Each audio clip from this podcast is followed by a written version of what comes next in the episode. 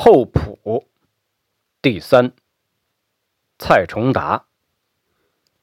事实上，那时候的他之所以能配齐全所有乐器，还是参考着网上的资料进行的。自以为能用吉他弹完几首曲子，对于乐队，他其实什么都不懂。厚朴找到的第一个团员叫。小五，白白嫩嫩，瘦瘦小小，戴着个眼镜儿。父母都是公务员，此前没有任何音乐基础。招新的前一天，厚朴在操场边布置第二天的招新展位，看到一个又白又净的小男生，默默地换完衣服。认真叠好，像豆腐整整齐齐地放在场外，蹦了几下，当做热身，就跑进球场里。然后传来了歇斯底里的吼叫声。转头一看，小五青筋暴涨，满脸狰狞，和刚才活生生两个人。厚朴就冲过去邀约了。第二个团员，绰号“瘦胖”，父亲是国家武术教练。每次从班级到宿舍，总要评点不同女生的不同特质。他脸是好的，可惜鼻子短了点，导致人中过长。嘴巴即使小巧精致，也已经无法构建整体的美感了。哎，可惜，可惜。哎，她是个狡猾的女生，其实身长腿短，所以你看她穿裙子，故意要把腰带围得那么高。这种女人不能泡。第三个团员叫元仔。父母是开小卖部的，他后来写了许多有零食名字的歌，称之为物质主义流派。比如，脆脆的虾条，你汪汪的眼；薄薄的薯片，你软软的话；苍苍的天空，这满地的花生壳；流动的河水，这浓浓的啤酒香。团员还有阿歪、陆小、扁鼻等等。厚朴本来想自己当主唱的，但是第一次聚在 KTV 试音，他一张口就马上被轰下台了。瘦胖的原话是：“不彻底的文明，不彻底的土，彻底的乱唱，彻底的。”难听。结果，扁鼻当了主唱，他起码能用鼻腔共鸣。最终的排练场地也只能设在我们宿舍。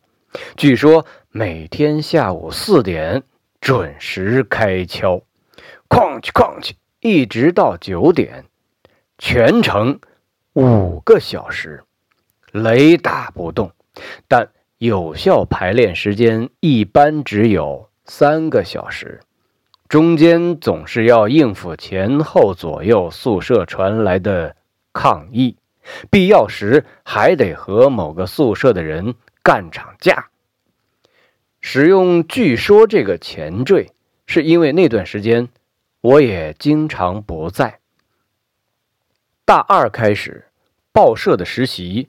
转成了兼职，我每个下午都去市区跑新闻。退休干部养成了西式兰花，老人的孙女爱上了自己的老友。领导干部的重要讲话，某场斗殴导致几死几伤，等等等等。这个工作经常接触到车祸和事故。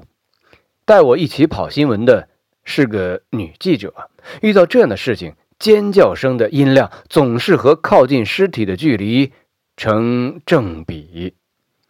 我却有着自己都想象不到的冷静。我若无其事的详细打量、记录细节，必要时，我甚至还会用笔去挑开尸体的某一个部分。之所以不恐惧的原因在于，我把他们都当成事件里的某个细节，而不是某个人。然而，每次从事故现场采访回来，走进学校，看到这里乌泱泱的人群，努力散发荷尔蒙，享受和挖掘身体的各种感官时，总会有种强烈的恍惚感。甚至会矫情的想：这么努力追求所谓青春的人，意义在哪儿？这种心境下，厚朴越来越成为我心中的奇观。我担心着，羡慕着，怀疑着，又期待着，他到底会活出什么样子？他到底能活出？什么样子呢？看着他，犹如在看老天爷正在雕塑的一个作品，但一想到他是我的朋友，却又莫名为他心慌。乐队的第一场演出在三个月之后，我想他们应该进行了异常刻苦的训练吧。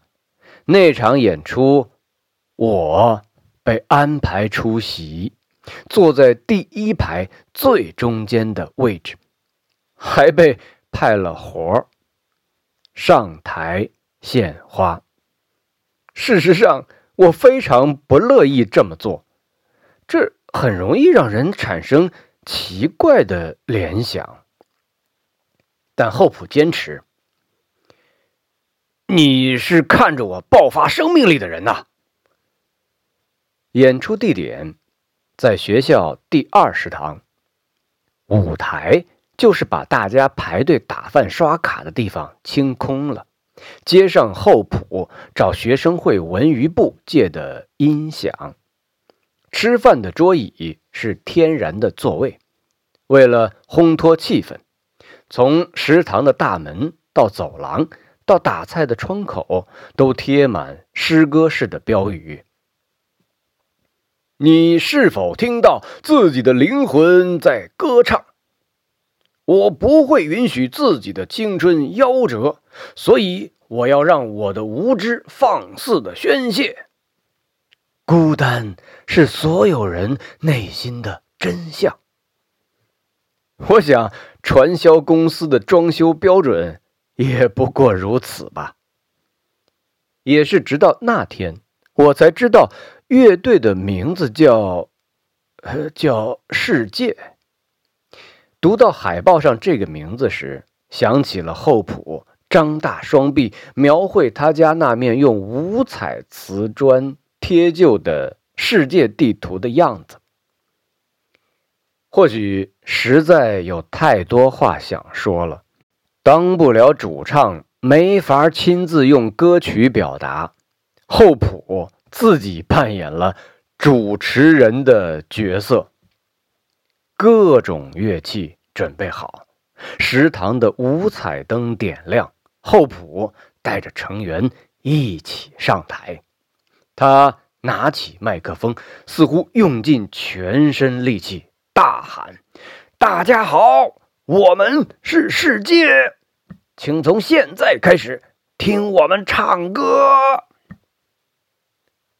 事实上，整场演唱会我没记住一首歌，或许是为了赶时间。世界乐队的所有歌都是用既有流行歌曲的曲子，厚朴自己填词。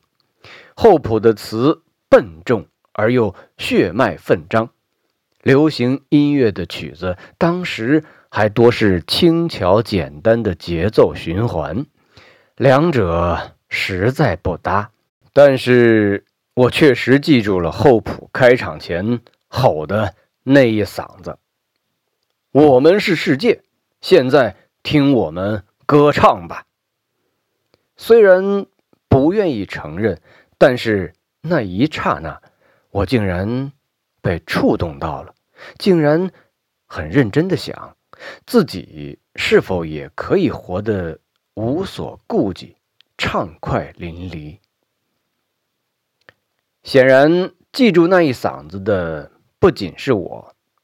世界乐队没红，那些歌大家都没怎么入心，但厚朴在学校红了。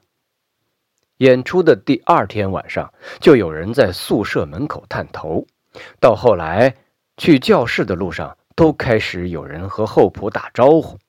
最后，中文系主任。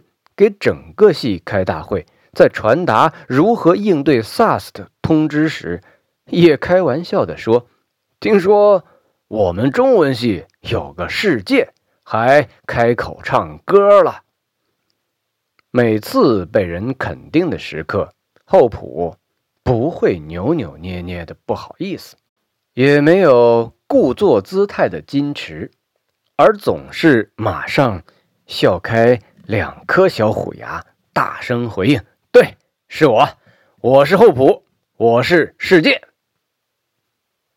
我总结是：厚朴确实是在用生命追求一种想象，可能是追索的太用力了。